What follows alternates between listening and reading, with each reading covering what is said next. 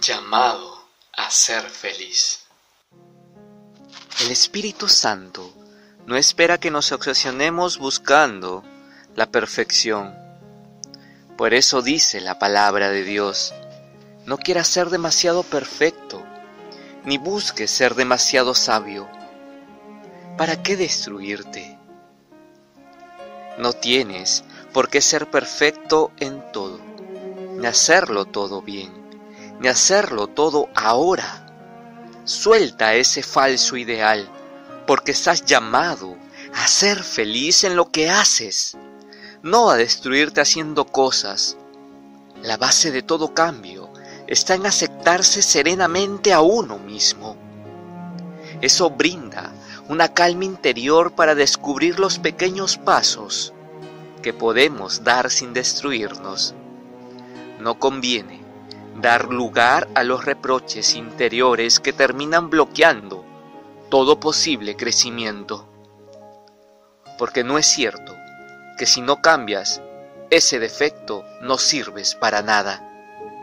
Ese cambio puede ser importante, pero mientras no lo logres, hay muchas cosas bellas que puedes hacer. Tampoco es cierto que nunca vas a cambiar el cambio llegará en el momento justo, pero si te desprecias y te lastimas, no te preparas para recibirlo. Vivir culpándose a uno mismo no sirve para nada, no nos estimula ni nos ayuda a cambiar. El Espíritu Santo no quiere sentimientos de culpa, sino buenos deseos.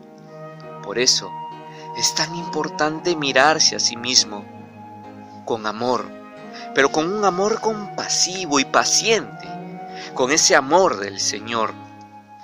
Perdonarse y liberarse de esos ideales de perfección que lo único que hacen es provocar permanentemente sentimientos de culpabilidad y de inferioridad. Pidamos al Espíritu Santo que destruya esos sentimientos inútiles.